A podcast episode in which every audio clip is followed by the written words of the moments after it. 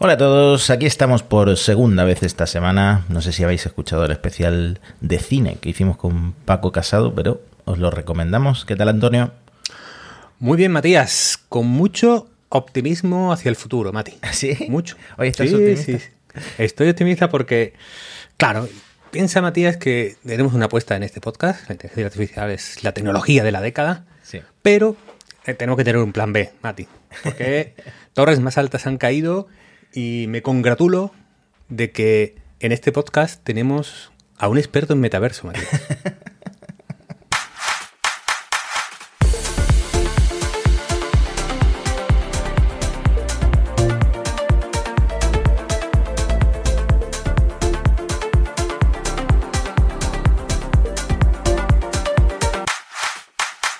Ya al oyente se lo llevábamos adelantando que me iban a invitar a este viaje de la Comisión Europea para hablar del metaverso. Y no sé si quieres que te lo cuente ahora o te lo cuento luego cuando hablemos de, de Apple, porque yo creo que el episodio de hoy no solo va a tener inteligencia artificial. ¿no? Bien, bien, pues después a fondo bueno, un poquito de metaverso y un muchísimo de, de, todo lo de la IA de esta semana. Vale, porque lo que tenemos que comentar antes que nada es que este episodio de Monos Estocásticos vuelve a estar patrocinado por nuestros amigos de vitaminaj.com que Antonio ya ha probado, yo ahora explico porque todavía no lo he probado, pero Antonio ya ha probado el jamón y el lomo y no sé qué más nos han mandado, pero estamos bastante, bastante contentos. Claro, yo he descubierto tres cosas con este patrocinio, Matías. Una es, me gusta tanto el lomo como el jamón, es decir, eh, bueno, nivelazo, vitamina J, estaba todo fantástico, pero eh, la sorpresa ha sido el lomo, que estaba a un, nivel inesperadamente eh, excelente, ¿no? Me, ha encantado.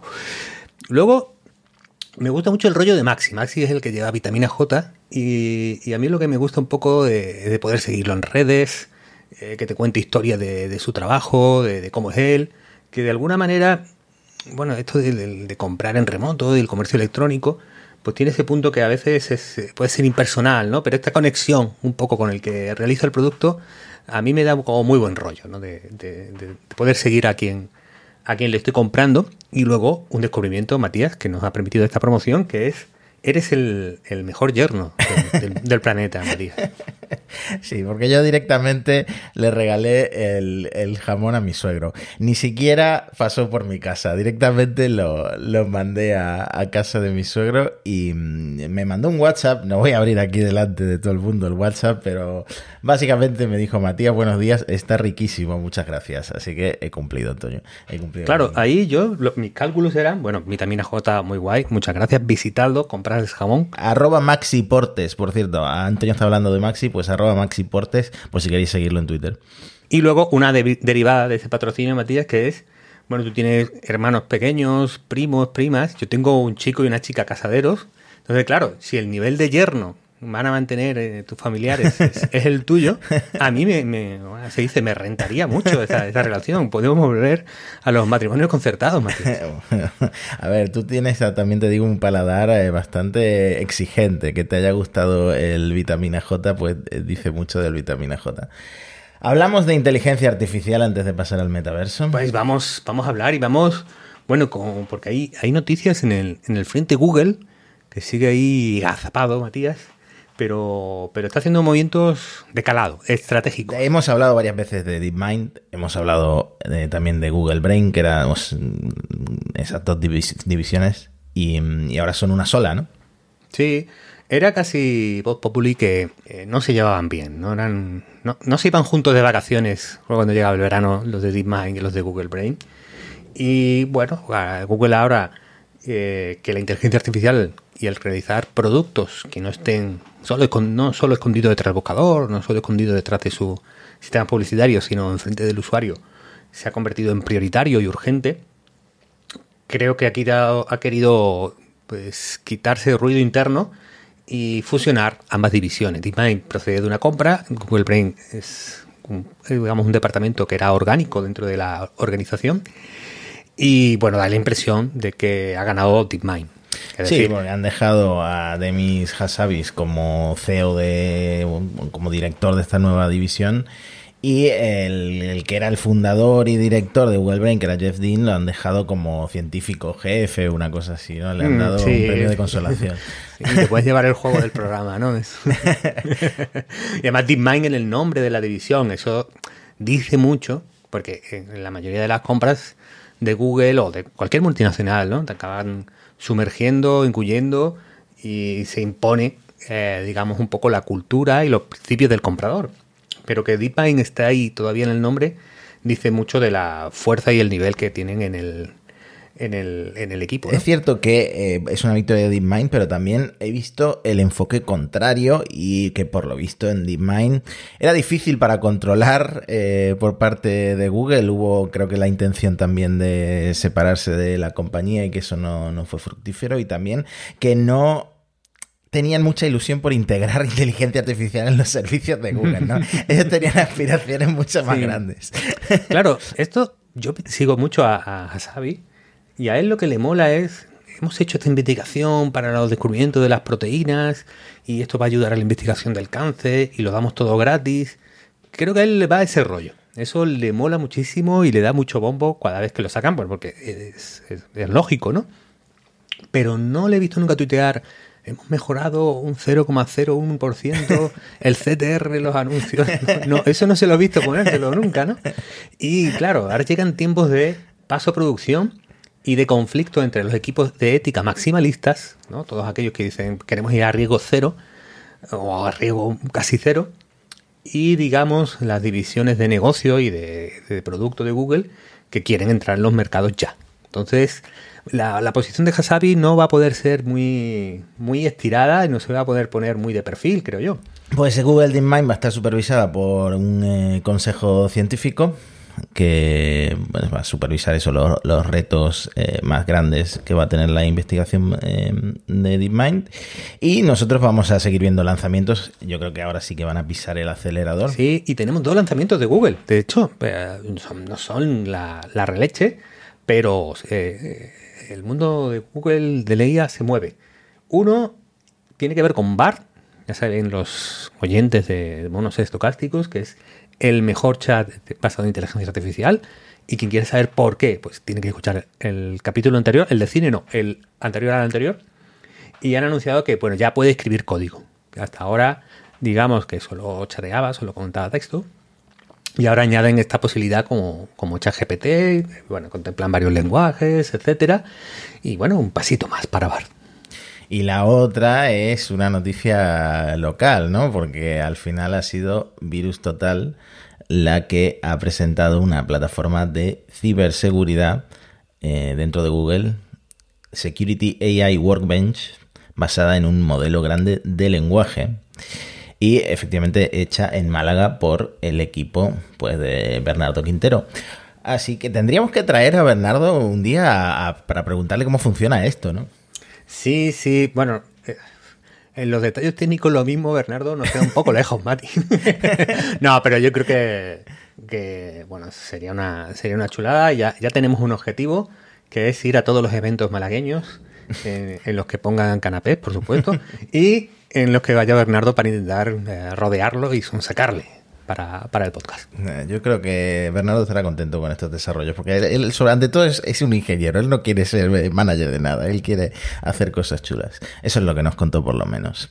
Volvemos a hablar de Snapchat en, en este humilde podcast. Porque Snapchat... Pero humilde, humilde, Matías. El, el, mejor podcast de inteligencia artificial. el mejor podcast de so, Solo seguido de cerca por otro. Que, bueno, ya no, no, lo vamos a nombrar más porque le, le damos mucha promo, pero. bueno, en audiencia es debatible que sí, que somos el mejor podcast de, de inteligencia artificial.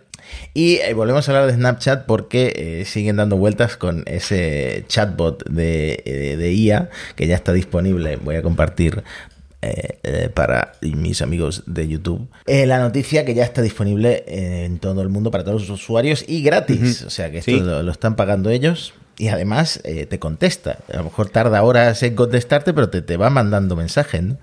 Sí, eh, bueno, ellos lo plantean algo así como que, eh, bueno, que sí, que es un, es chat básicamente con el que tener conversaciones, como tu am amigo de inteligencia artificial, eh, te puede sugerir actividades divertidas, atención, te puede desear feliz cumpleaños y bueno, eh, claro, eh, de hecho, incluso creo que, te, que tenían, no sé si ya han lanzado, estaba en el roadmap, que te pudiera devolver imágenes también, ¿no?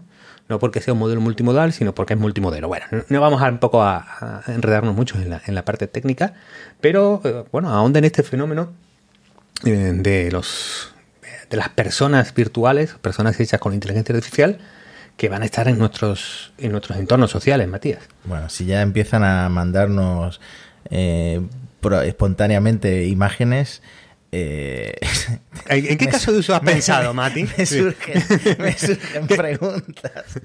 ¿Qué, imagen le mandarías tú a tu amiga? Amigo, perdón. O amiga, claro. Puedes asignarle el género que tú quieras. Ah, fíjate que ha habido ya, como, como en todos los casos de, chatbots y de IA generativas, pues han buscado los casos pues más polémicos, de alguna manera, ¿no? Que, bueno, le han pillado haciendo gaslighting a usuarios mintiendo acerca de tener su ubicación e incluso dar consejos sexuales a preadolescentes. Claro, yo esto se ha presentado como negativo. Pero lo, de la ubicación lo vi era muy gracioso. ¿Tienes mi ubicación? No. Eh, dime pizzería cercana. Y le decía pizzería cercana. Una buena pillada. bueno, entonces, en línea con las grandes corporaciones tecnológicas, Mati, como siempre. ha sido entrenada con, con, esos datos.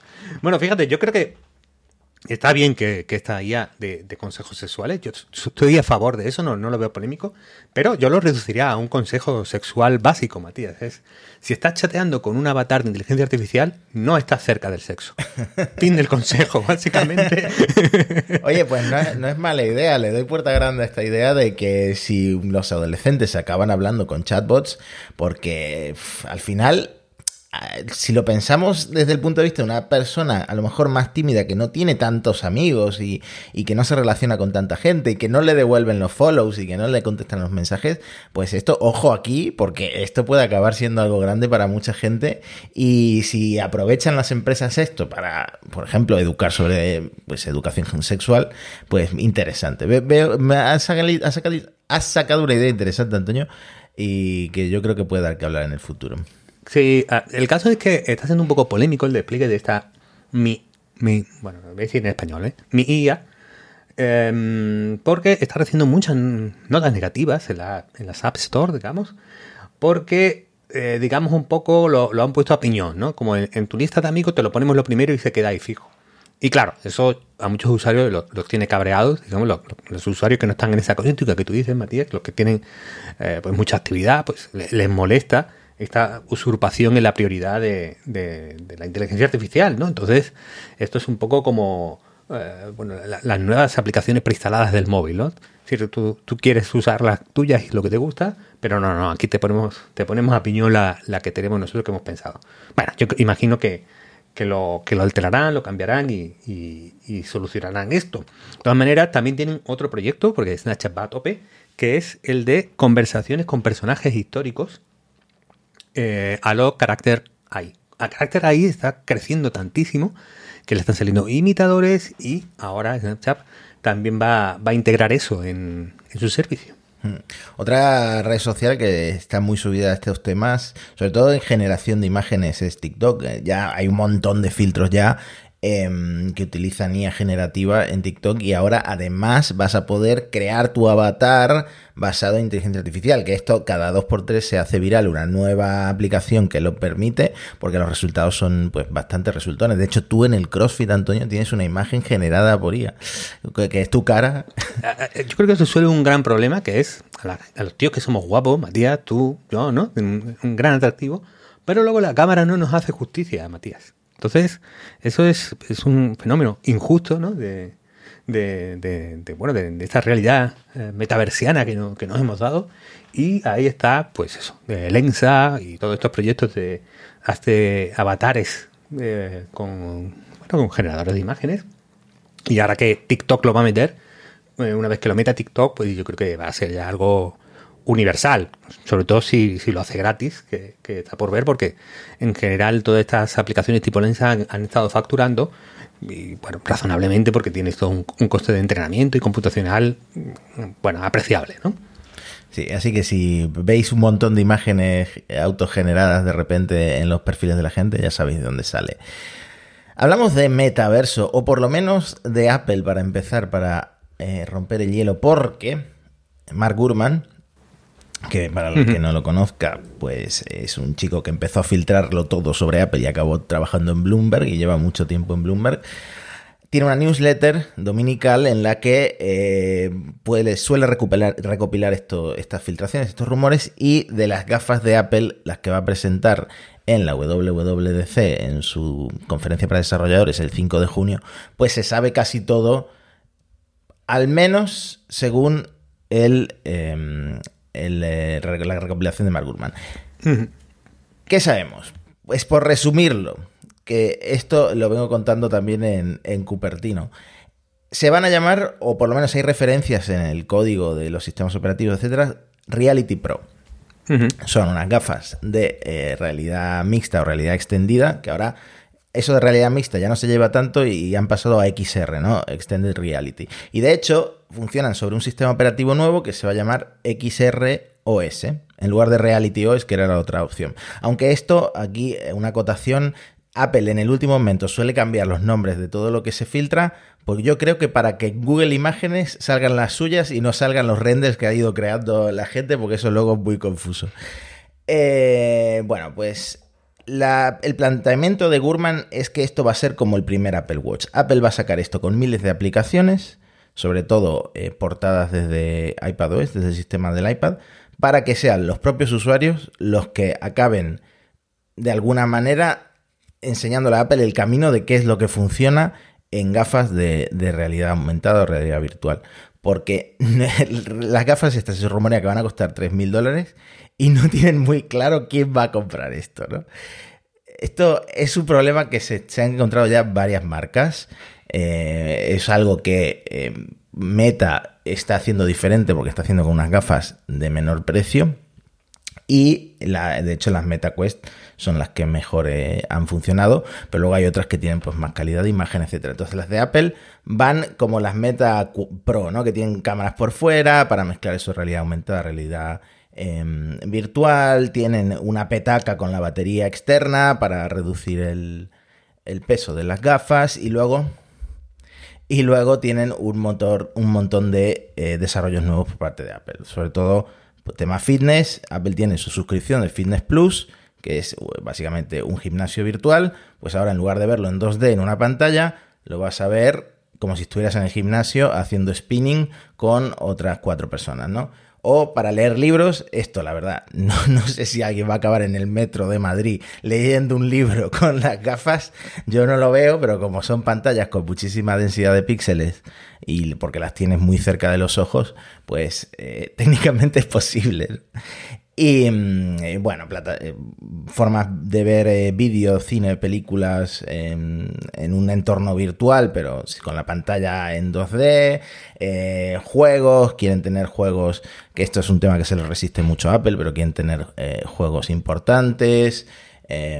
y sobre todo darle a los desarrolladores las herramientas para portar las aplicaciones del iPad con ningún esfuerzo, que todas las que tengan, las estén adaptadas a, todas las resoluciones que se puedan cambiar de resolución, se van a poder portar sin ningún tipo de fricción a, a XR ¿no? Entonces eso es lo que se sabe de, las gafas de, Apple. Y claro, es un actor tan importante que esto que estaba ahí como una cosa de nicho, y que algunos se centran en los juegos como Sony o, o como Valve, HTC, eh, y otros pues han intentado llevarlo a la oficina como Facebook con Horizon, etc. De repente viene Apple con ofrecer absolutamente todo al usuario y, la duda que me queda es si esto va de repente a traer ese metaverso que planteaba Mark Zuckerberg o va a quedarse como, como un fiasco de Apple. Aquí lo de esas apuestas es complicado. Fíjate, mi, mi primera impresión, Mati, es que eh, el desarrollo de este tipo de plataformas y la inteligencia artificial van a estar muy mezcladas. Porque, por un lado, yo creo que la inteligencia artificial va a actuar, mm, digamos, como una suerte de electricidad digital, es decir, va a estar integrada prácticamente en todos los servicios y, aplicaciones. Y dos, porque eh, en ese estar en el metaverso yo creo que va a haber mucha interacción, eh, en teoría, en principio, con otros humanos, pero también con pues bots y con, con, personajes basados en, en, IA. Así que yo creo que esa separación de al metaverso se va a la birria, a la, porra, y la inteligencia artificial es lo caliente ahora, creo que probablemente esos dos estancos habría que no mantenerlos tan separados, también porque la concepción de metaverso que se, digamos, ha estirado, se ha estilado últimamente, tiene que ver mucho con lo programado por, Facebook y por Meta, ¿no? Esa, esa visión de réplica de lo que pasa en el mundo real en una realidad pues virtual, eh, creo que es eh, algo reduccionista, ¿no? Dicho esto, eh, mi impresión es que yo no daría por muerto el, concepto de metaverso como, como, como digamos, creo que bastantes analistas a lo mejor con, viendo que, Facebook no lo, está consiguiendo, están haciendo. Creo que hay dificultades tecnológicas y técnicas a corto plazo para que esa visión sea realidad, que, esto es una carrera de 10 años o más, sobre todo porque eh, las latencias y la, y la y digamos la capacidad computacional y de, ancho de banda necesaria para tener a muchas personas a la vez en el mismo sitio haciendo cosas y que a la vez a todos nos llegue una visión súper realista en la resolución necesaria para una gafa de realidad virtual es un problema técnico acojonante que estamos lejos de, estar cerca de resolver. Y de las gafas de Apple, te, traigo un take de, nuestro amigo Eduardo de Test One on One, la, newsletter que semanalmente resume las eh, grandes noticias del sector digital y que dice, oye, 3.000 dólares y no lo puedes enseñar por la calle. Ojo, Apple se la está jugando. Aunque la, bueno, la solución petaca... Eh, la solución petaca a mí me, suena un poco rara, ¿eh? te digo la verdad. Sí, pero yo creo que está en ese umbral complicado en el que esto no es un capricho. Es decir, esto eh, no está dentro de lo que es ese... Voy a probar lo que podían tener los, los auriculares o que podían tener el reloj y digamos ese consumo más privado hace que parte de lo que te da el producto Apple, que es un poco de estatus social también, pues no, lo puedes amortizar. No sé que te hagas fotos y lo compartes en redes, claro. El take de, no el de Edu, el de Alex Barredo, que es competencia de Edu de alguna manera, eh, es que esto va a quedarse como algo industrial, algo para empresas, fábricas, etcétera, y yo no lo veo. Yo creo que Apple va a por el consumidor y que esto es un poco para sentar las bases de lo que puede hacer para luego sacar un producto eh, más barato. Que de hecho creo que eso fue lo que decía Mark Gurman en su newsletter. Sí, puedes ser paciente, es decir, puedes decir esto es una manera de empezar a aprender con el usuario y ir a, 10 años y que el análisis de, oye, es que han vendido solo 4 el primer día, eh, quizás sea el titular que tengamos el día siguiente, eh, pues sea precipitado y que esta es una manera de lanzar diferente. Dicho esto, yo creo que también puede haber una tentación de, eh, de Tim Cook de quiero pasar a la historia y que quiero iniciar la nueva plataforma tecnológica eh, computacional sobre la que Apple construirá su futuro y a lo mejor precipitarse o equivocarse porque no quiere ser el gran CEO financiero de la historia de Apple. Sí, y de hecho hay rumores de que estas gafas salen contrarias a la opinión de diseñadores que creen que no están listos, etcétera. Dos cosas antes de terminar con Apple.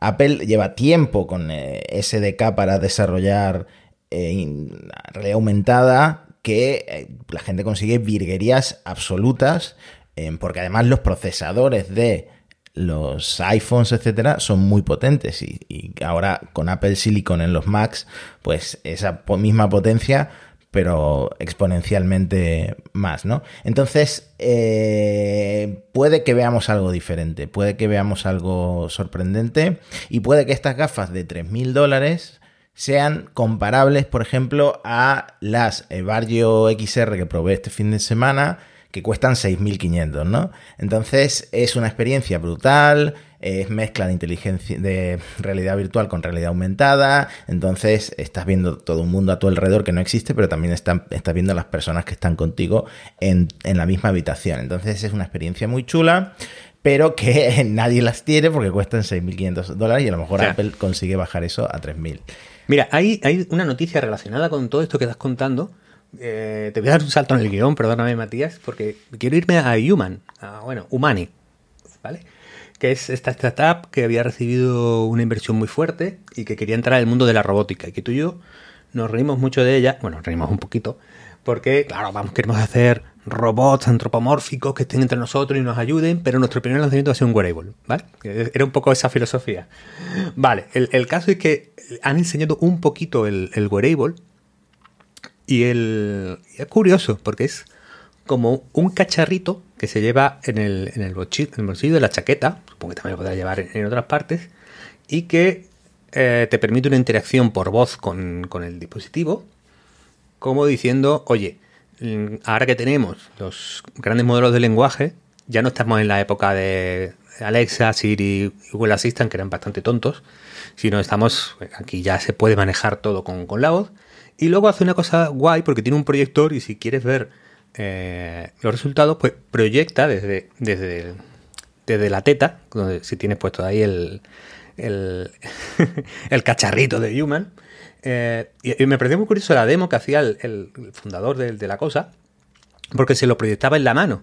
Entonces era como eh, la gran digitalización de cuando te apuntas en la mano algo para que no se te olvide, tienes 12 años y sabes, oye, se me, va a olvidar este recao, se me va a olvidar estos ejercicios que me han mandado, me lo apunto en la mano y de, repente Human ha inventado el wearable que ha digitalizado el apúntate en la mano algo para que no se te olvide. Me ha parecido fantástico, Mati. Lo llaman un iPhone, un iPhone killer, esto, algunos entusiastas. Bueno, pues, Puede ser, ¿no? Es como en la escena esta de, Los Simpsons. El negro es Carl, ¿no? Pues es proyectado en tu mano. Bueno, tenemos un tema muy fuerte, Mati, hoy, eh, en el que, aunque suene un poco raro, eh, no tenemos todas las respuestas porque es un debate abierto, que es abierto con la IA, y en el que parece difícil el que encontremos eh, soluciones rápidas. Es el gran problema, o el gran debate, o el gran conflicto entre eh, las empresas de inteligencia artificial y aquellos creadores cuyo contenido ha sido utilizado para entrenar a los modelos de inteligencia artificial. Claro, esto ha dado que hablar también, y lo previmos, eh, por la canción esta de Drake más The Weeknd, ¿no? Esto detonó todo. Sí, está chula la canción. Yo me la bajé porque dije, oye, esto lo van a cortar. Entonces, eh, me la bajé rápidamente, la tengo en local. Y es que tiene un, flow bastante guapo, Matías. esta, copla, ¿eh? Y ya en España hay gente consiguiendo cosas. El otro día compartíamos en la cuenta de arroba monospodcast un hilo de eh, todas las canciones populares de España en los últimos años, pero cantadas por Quevedo, ¿no? Que Quevedo se ha convertido en una especie de meme. Ahí hay un punto importante, Matías, que es eh, si, si las IA al final acaban teniendo conciencia, esto puede ser un poco tortura. someterlas a tener que hacer estas actividades. ¿eh? El caso de Quevedo. Que, por cierto, estoy intentando compartir la canción y ya no está disponible por eh, una reclamación de derechos de autor presentada por Universal Music. Y esto pasó lo mismo en Spotify, que tampoco está ya en Spotify. Claro, Universal Music, aquí es importante, no tiene los derechos de esta canción. Claro, esta canción es nueva. Por lo tanto, eh, no está en el repertorio de Universal Music que pueda decir la plataforma, oye, quita esto de aquí. Pero han usado un truco porque digamos, al principio de la canción hay un sample de una canción que sí pertenece al catálogo de Universal Music y a través de ese atajo decir, oye, eh, usa un sample que sí tenemos el copyright, los derechos de propiedad intelectual, bla, bla, bla, bla. Por lo tanto, Spotify, YouTube, todo el mundo fuera de la canción. Pues esto tiene que ser muy complicado a nivel de, eh, de derechos de autor, ¿no? Porque ¿cuántas canciones exitosas usan samples de otras canciones hoy en día. Yo diría que todas. Ya, pasa que e, es un, es un tema que está arreglado. Es decir, eh, de alguna manera, y ahora, ahora lo veremos, eh, el, creador original tiene que verse beneficiado, o al menos el propietario de los derechos de la canción eh, original. Pero digamos que este, este conflicto aqueja a los dibujantes, aqueja a los creadores de texto. Si decíamos la semana pasada, sí, la semana pasada, que algunos medios de comunicación estaban en esa posición de, oye, si la IA ha sido entrenada con textos cuyo propietario, en principio, soy yo, entonces me, tienen, que, me tienen que pagar. Y aquí hubo un, un, eh, un, reportaje del Washington Post, y perdona porque estoy saltando un poco en el guion, eh, hay un reportaje del Washington Post en el que profundizaban en uno de los datasets que han sido utilizados para entrenar inteligencias artificiales. Aunque el Washington Post fue muy cuco y puso a ChatGPT en el titular. Sí, lo Qué piratas. bueno, que ChatGPT es como decir Fairy, ¿no? Es como representa a todos la vajilla. Sí, sí, Había una clave para hacer titulares en medio es si puedes poner la palabra gratis, Ahora el nuevo gratis es ChatGPT. Bueno, el caso es que en el reportaje de, esta gente eh, eh, investigaban uno de los datasets más conocidos de Google, ¿no? el, Google C4, que había sido utilizado para, eh, para entrenar el, digamos, modelo grande de lenguaje, pero de Google, ¿vale? Y, y investigaban, ya que este dataset es conocido y es público, de dónde, de dónde ha, aprendido. Eh, y bueno, se veían cosas muy curiosas. El, primer sitio donde más texto se ha utilizado es el de Google, en Google Patents. El segundo, pues Wikipedia, el tercero, Scripte. Lo de Wikipedia lo entiendo, pero eh, Google Patents, o sea, las patentes tienen el lenguaje más retorcido posible eh, en cualquier idioma y me extraña que entrenaran estos modelos con, patentes. Claro, el, el tema es que ya pues, se, ponen ahí a hilar fino y hay un sitio de descarga de libros con no toda la legalidad desde el punto de vista del derecho estadounidense. Eh, había muchos medios de comunicación, estaba New York Times, estaba Wall Street Journal, estaba el blog de Javi Pastor, que, lo ha comentado él en, su, en su propio en su blog Incognitosis, y claro. me había enterado de eso. Sí, sí, sí, sí, sí. Entonces, bueno, ya todo el mundo se ha buscado. No, no ha usado, atención, eh, error 500 en mi blog. Yo ahí me he sentido un poco, eh, ¿qué pasa? ¿Por qué, por qué, no quieres aprender de, ¿viste esto de puta madre? Bueno, hay una cosa en el, análisis de Javi que, claro, eh, refuerza mucho lo, lo, que se ha venido comentando de, oye, no hemos dado permiso y no nos están pagando. Y por ejemplo, Javi eh, tiene una licencia Creative Commons, pero que exige atribución, exige reconocer eh, cuando usa su texto que, eh, es un texto original de, Javi Pastor y donde está publicado y poner un enlace y tal. Pero claro, parte de la dificultad de, de encajar en el ordenamiento jurídico, legal, del copyright, etcétera, es que los modelos grandes de inteligencia artificial no reproducen tu contenido. Es decir, es distinto. He usado tu texto para entrenar un modelo que estoy reproduciendo tu modelo. ¿Por qué? Porque, bueno, no, me quiero poner muy técnico, pero básicamente cuando se dice que el, modelo es entrenado con texto de Javier Pastor, eso significa que para organizar el espacio en el que el modelo de inteligencia artificial coloca las palabras y las expresiones, eh, va haciendo pruebas contra textos. Entonces, la capital de París es. Entonces, el modelo va probando cosas. Va probando cosas. Y si en, el texto de Javier Pastor pone la capital de París, la capital de Francia es París, cuando el modelo diga París, pues diga, ya has acertado esta, esta ordenación que has hecho de tus textos y de, tus, y de las palabras en el espacio, como lo estás organizando, va bien. Mientras va fallando, va mal. Pero el modelo no coge los textos de Javier Pastor y luego los escupe cuando chatea. Por lo tanto, no hay una reproducción eh, del, texto original y quienes defienden un poco que esto es legal o es más que legal, es un uso lícito, eh, apuntan a que esto se parece mucho a los buscadores. Los buscadores scrapean la web, indexan, es decir, se traen los textos a su base de datos y a partir de ahí lo utilizan para eh, darte respuestas en forma de URLs. Claro, los que están en contra de este entrenamiento dicen que hay una simbiosis Google indexa mis textos y luego me manda tráfico. Entonces, es un ecosistema en el que podemos estar de acuerdo. Pero los modelos grandes de lenguaje no hacen eso. Han aprendido a hablar, pero no me mandan ningún beneficio y han aprendido con mi contenido. Pues es interesante lo que comentas. Por ejemplo, en Google, la que con Google la que se lió con Google News, al final era porque la gente quería dinero. Me imagino que en este caso pasa lo mismo. Si eh, Wikipedia va a tener toda su enciclopedia o todos los idiomas eh, revisados para entrenar inteligencias artificiales, pues querrán su parte, ¿no? Esto, al final siempre, siempre terminamos en, eso, es, en César El dinero arregla muchas cosas, eso es...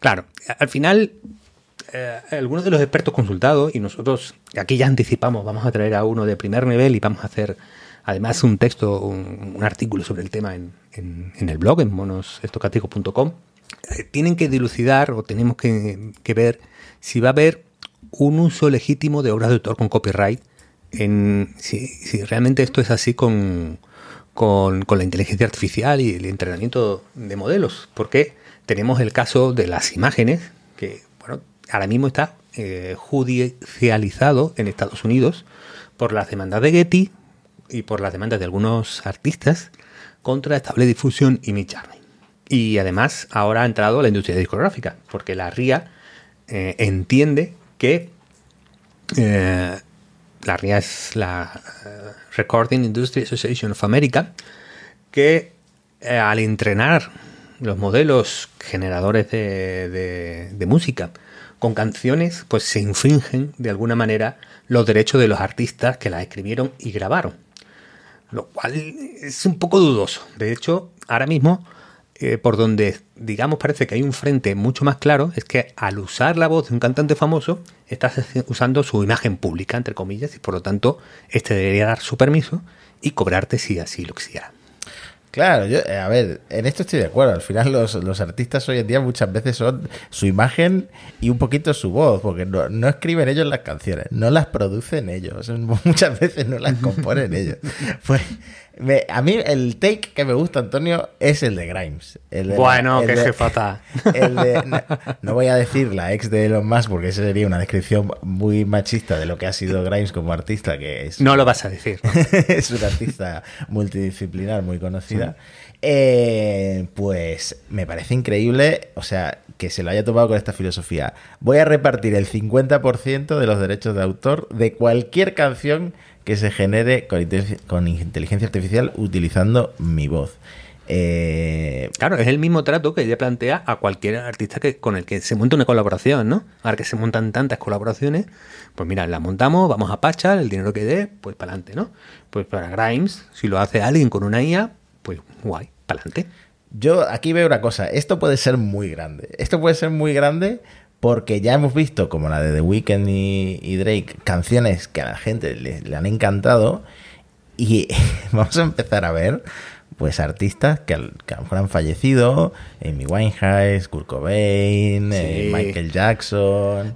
Eh, El otro día, eh, Versus de, Versus.net me hacía un take sobre, sobre este tema y decía, coño, tú eres el heredero de Kurt Cobain, ¿vale? Y dices, qué oportunidad para que ahora mismo yo diga, joder, acabo de encontrar una cinta que dejó grabada Kurk. Eh, y habían estado ocultísimas y de repente son un nuevo disco que venga, eh, facturemos todos, ¿no? claro, el, punto de Grimes es, coño, vamos a intentar, eh, no estoy cerrada, para, adelante, hagamos pasta. Pasa que hay que tener un cuidado porque tú eres un artista y ahora que cualquiera puede hacer cualquier basura o cualquier tema polémico con tu voz, pues, no es solo que reparte ingresos contigo, ¿no? sino que tú tengas cierto control de, esto, de esta experiencia. De todas maneras, yo estoy contigo, esto es revolucionario porque los mashups y las remezclas son eh, elementos centrales ahora mismo de la cultura musical y han estado limitados por lo que ya existe, lo cual parece una limitación razonable, solo puedes mezclar cosas que, ya, que ya existen, ¿no? Entonces, eh, claro, eh, esa forma de hacer eh, mashups, eh, mezclas con voces, elementos que, creas con la inteligencia artificial, puede dar un empuje a la creatividad y a las nuevas obras brutal. Pero en el otro lado tenemos un sistema que está montado con unos equilibrios, unas reglas eh, en las que de alguna manera todos van a intentar coger una posición que, le, que les beneficie. ¿no? También una oportunidad para SoundCloud, porque en Spotify estas canciones no van a poder estar y en SoundCloud, que es donde están las mezclas más locas y, más underground de, que hacen artistas desconocidos, pues van a, van a empezar a subir estas cosas seguramente. Así que oportunidades que abre la inteligencia artificial. Sí, ahí luego también tenemos el problema, de, el problema, el conflicto entre creadores gráficos y estas herramientas, estos grandes modelos, están muy activos en Internet, están muy activos. Eh, en algún caso, y aquí me, meto en un charco, creo que un poco de pasada de frenada, el otro día un caso de alguien montó una iniciativa en una biblioteca y había usado para ilustrar el evento con una imagen con IA, ¿no? Y bueno, le, entraron a saco, que si era horrorosa, que si era terrible, que si la biblioteca no debería permitir esto. un poco, es verdad que se sienten muy agraviados y se sienten mal y se sienten un poco atacados, pero bueno, atacar a los voluntarios de una biblioteca que montan porque usen una imagen me parece un poco fuera, un poco exagerado, muy, creo que están empezando a, resultarnos a, alguna gente algo antipático. El caso es que tienen su punto de razón y, y creo que aquí va a haber dos, dos caminos, ¿no? O tres o cuatro, ¿no? Eh, primero, el, el punto es ese de han usado mis imágenes para entrenar los modelos de inteligencia artificial, es correcto, y pasa con Stable Diffusion en Midjourney, pero ojo porque Adobe Firefly ya tiene la licencia, eh, es decir, ha, entrenado, ha sido entrenado el modelo con imágenes por las que Adobe eh, ha pagado la licencia y el permiso para usar esto, o eh, imágenes de dominio público. Por lo tanto, es probable que los grandes modelos de imagen del futuro no, no usen contenidos tuyos. Entonces, aunque puedas estar muy peleado con, Stable Diffusion, eh, mi impresión es que es mejor tener Stable Diffusion como herramienta, porque yo creo que estas herramientas se van a quedar, que es libre, lo puedes modificar, eres propietario en parte de, esa herramienta, que quedarte en las manos de Adobe. Entonces, aunque ahora estés muy agresivo en contra de, opciones como esta, que es, que es libre, que, es abierta, eh, probablemente eh, tenga sentido. De hecho, la pobre Stable Diffusion en el modelo 3.0, ahora mismo está en la 2, eh, ha hecho un opt-out. Si tú no quieres que se entrenada con tus imágenes, puedes decirle que no, lo, que lo haga. Yo no, me, no voy a entrar en regulación porque no entiendo, solo entiendo de regulación del metaverso por mi viaje a la Comisión Europea. Pero eh, sí creo que esto va a acabar, pues como siempre ha acabado en la historia de la humanidad. Todo el mundo copia a todo el mundo y al final lo que va a sobresalir por encima de los demás pues va a ser la gente que tenga el suficiente talento, la suficiente inteligencia emocional, eh, suficiente creatividad para generar imágenes o, dibujarlas o ilustrarlas o, o canciones, etcétera, apoyado o no por la inteligencia artificial, pero ofreciendo algo de valor a la gente que lo va luego a consumir o a ver o a admirar, etc. Entonces vamos a estar como siempre, solo que con nuevas herramientas. Esa es mi impresión. Sí, hombre, yo creo que va a haber otra vía que se va a intentar plantear o explorar, ¿no?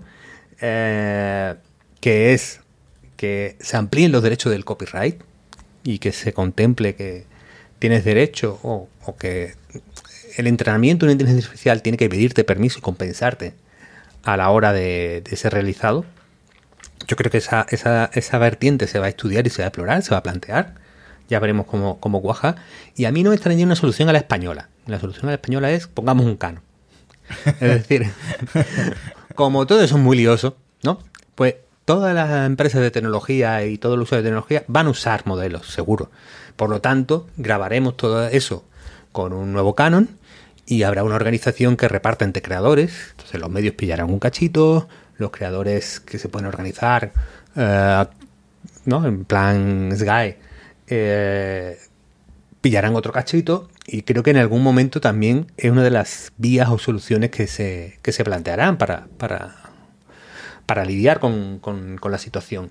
Porque además, si ya aquí yo creo que, rematamos, está el tema de, de, la voz. Había hace poco, esta semana se publicaba un manifiesto de varias asociaciones de, de profesionales del sector de la voz eh, actores de doblaje, eh, y, bueno, narradores, ¿no? actores que básicamente trabajan eh, en el audio y que hacían una, un listado de peticiones del cual yo destaco dos.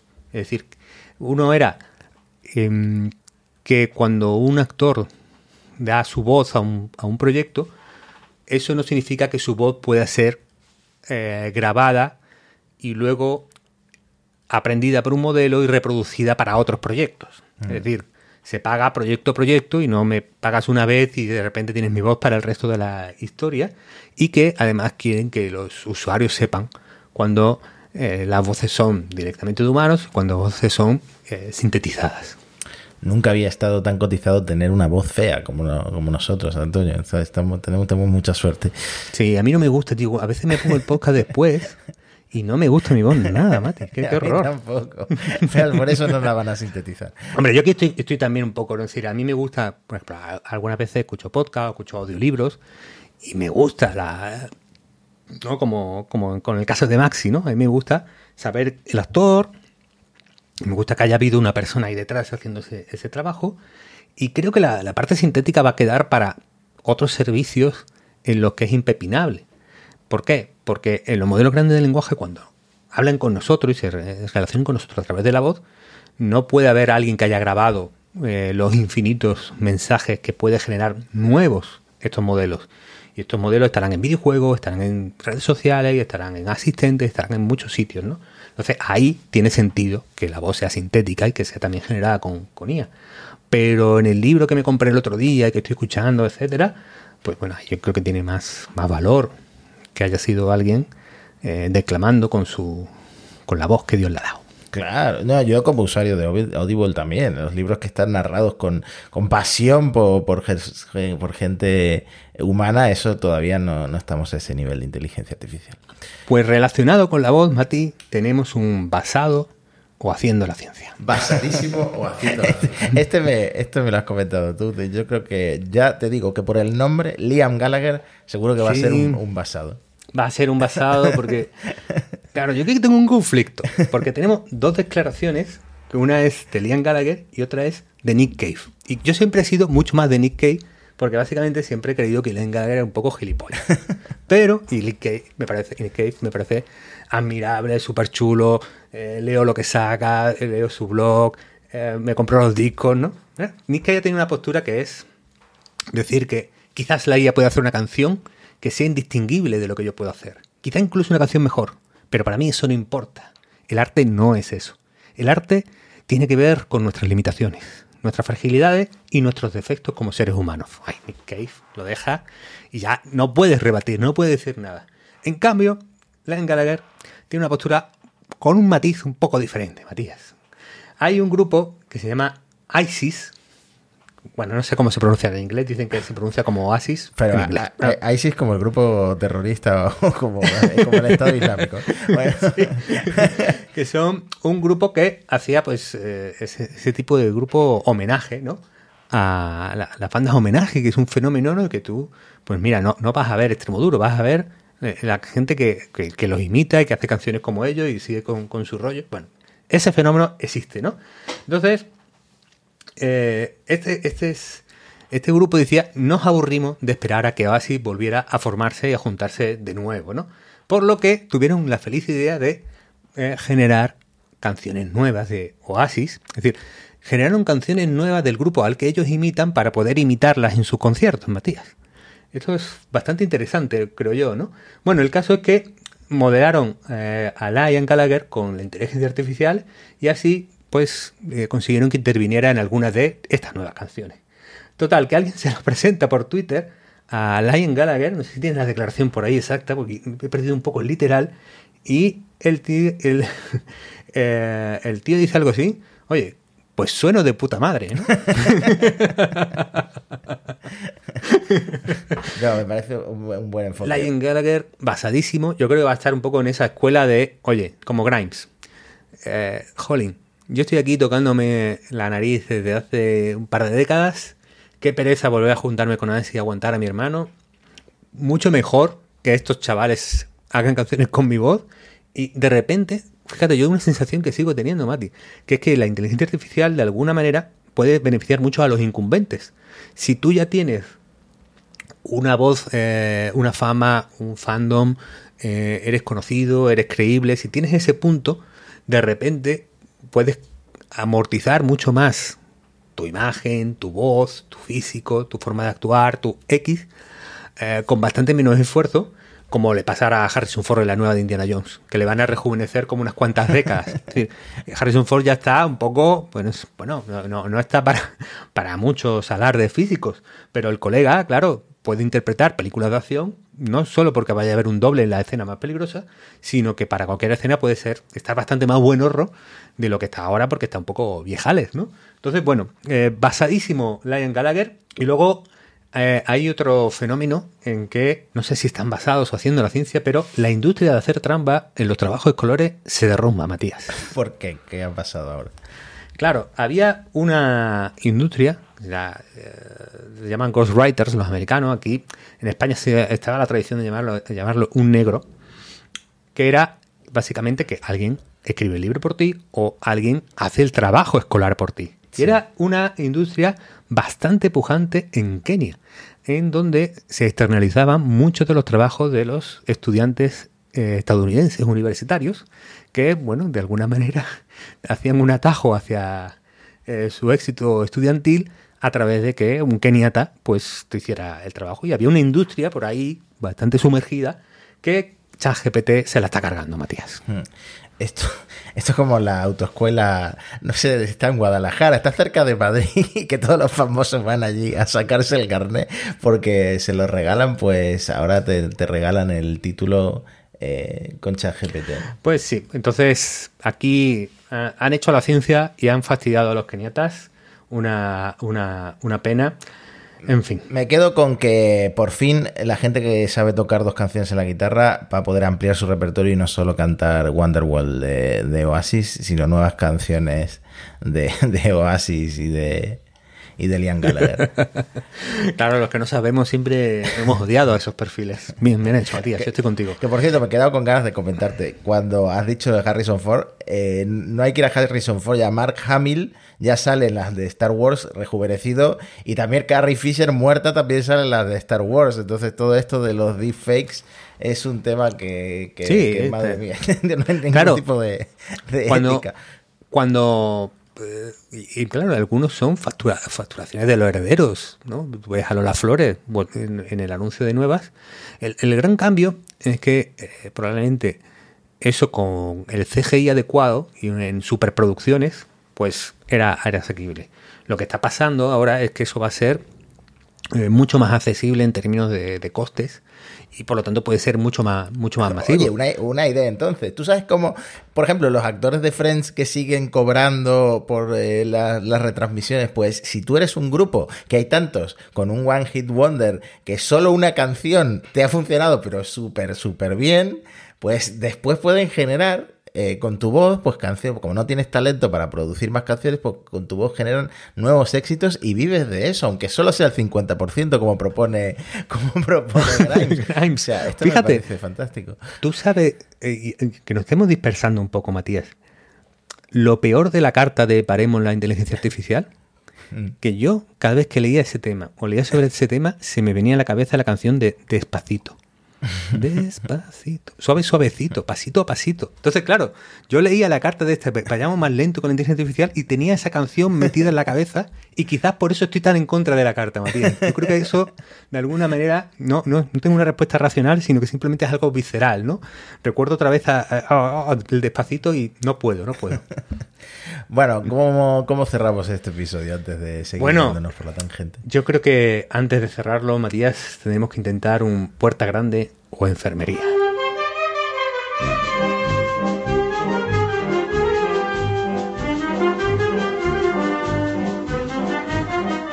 Bueno, hay una que yo creo que va a ser puerta grande, que es la IA rolera. Nos lo pasa por Twitter nuestro eh, gran amigo Funny Skywalker.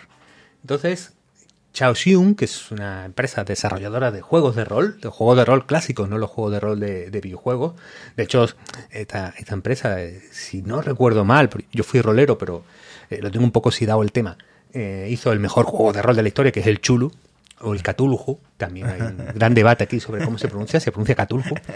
Con Chulu no, no lo había identificado, pero luego la llamada de, de, Chulu, ¿no? Basada en los mundos de Lovecraft y todo este tema, ¿no? Entonces, bueno, han hecho una IA que ayuda a los másteres de los juegos de rol, eh, que, claro, la IA se sabe todas las reglas. Uno de los grandes problemas del juego de rol es que el gran problema no es que el máster no se sepa la regla, el gran problema es que los jugadores se la sepan mejor que el máster. Entonces, esto de la IA, que se sabe el manual por completo, le puedes consultar a cualquier cosa rapidísimo y no tienes que abrir el libro, que además rompe el flow de, del juego, pues es una gran ayuda. Así que, para mí, yo te propongo, Matías, que esta sea puerta grande. Pues puerta grande para esta ayuda a los masters de, de las partidas. Yo te pasé pero como un poco como chiste, porque me hace mucha gracia que en nuestro sector últimamente todas las notas de prensa se hayan reorientado a eh, usar ChatGPT en el asunto, ¿no? Entonces, eh, las agencias hacen todo tipo de estudios que tengan mínimamente que ver con ChatGPT y la, la mandan como nota de prensa. Pero esta me hizo especialmente mucha gracia. El 72% de los españoles usaría ChatGPT para crear frases ingeniosas que le ayuden a ligar online. Mm. Yo creo que. claro, yo creo que el 72% usaría cualquier cosa que les arrimara un poco más. A...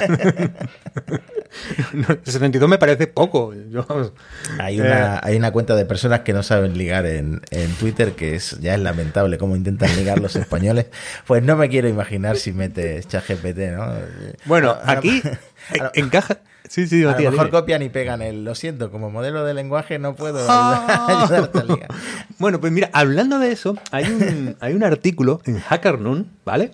Es una publicación así un poco de cosas muy futuristas. Y el, y el planteamiento es muy similar a lo que tú planteas, Matías. Es el extraño futuro de las citas online, tu doppelganger, tu doppelganger que liga por ti. Entonces, el concepto es, el doppelganger es ese, otro tú que es exactamente igual que tú, pero no eres tú, ¿no? Entonces, eh, claro, el, planteamiento del colega es, con la inteligencia artificial podremos imitar a cualquiera. Aprenderá de tus textos, tus audios, tu, todo tuyo, ¿no? Ya, ya tenemos el Matías IA, ¿no? O, chat Matías, Matías GPT, ¿no? ¿Podemos llamar? Matías GPT. Matías con la I y la A en mayúscula. Oh, qué grande. Es buenísimo eso. Bueno, el Matías pues de repente puede sustituirte en cualquier situación.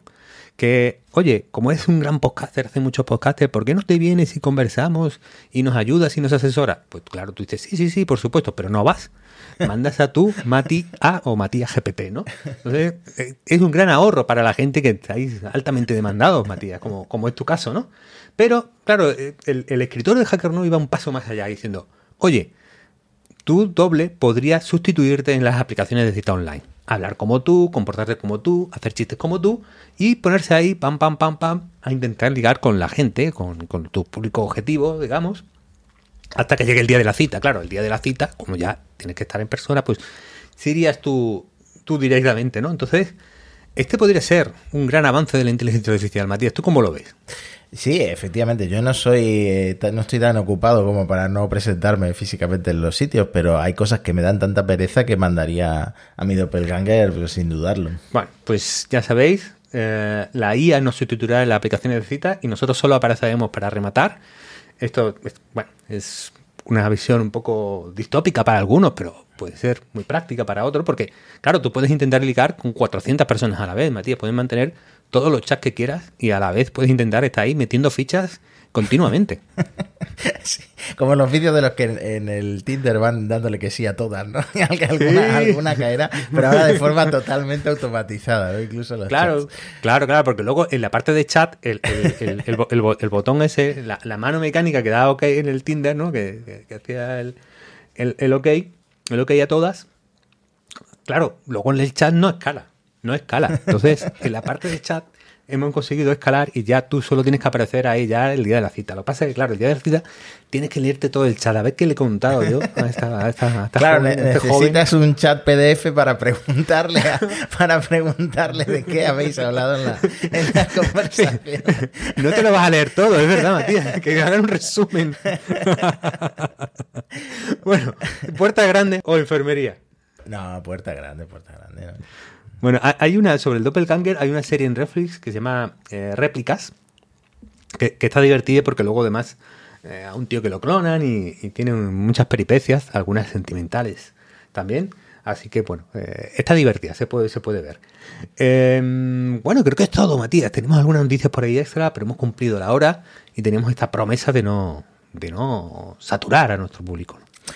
Bueno, pues mejor, ¿no? Dejarlo ahí en una hora y no irnos ya a la hora y media que sería el siguiente, el siguiente nivel. Porque de verdad, os, prometo que hay tantas, tantas noticias que salen semana a semana que me cuesta mucho ponerme al día. Eh, Antonio no, porque está conectado directamente al servidor de, OpenAI y, se lo va resumiendo todo. Seguidnos, seguidnos en arroba monos, eh, podcast en Twitter, en YouTube, arroba monos en, eh, bueno, en todas las plataformas. Si dejáis un comentario, nos ayudáis a seguir creciendo. Que, por cierto, eh, crecemos semana a semana, o sea que estamos muy agradecidos. Y, mm, y os dejamos hasta la semana que viene. Que además, tenemos también la semana que viene un especial que creo que os va a gustar eh, bastante. No adelanto, no adelanto nada más. Gracias a vitaminaj.com por patrocinar este episodio. Podéis ir a comprarles el, el lomo que tanto le gustó. El lomo, importante. El jamón también, pero el lomo también. fundamental. Y seguro que, os gusta. Y que eh, Maxi os lo agradece también por Twitter. Un abrazo a todos. Chao, chao, chao, chao.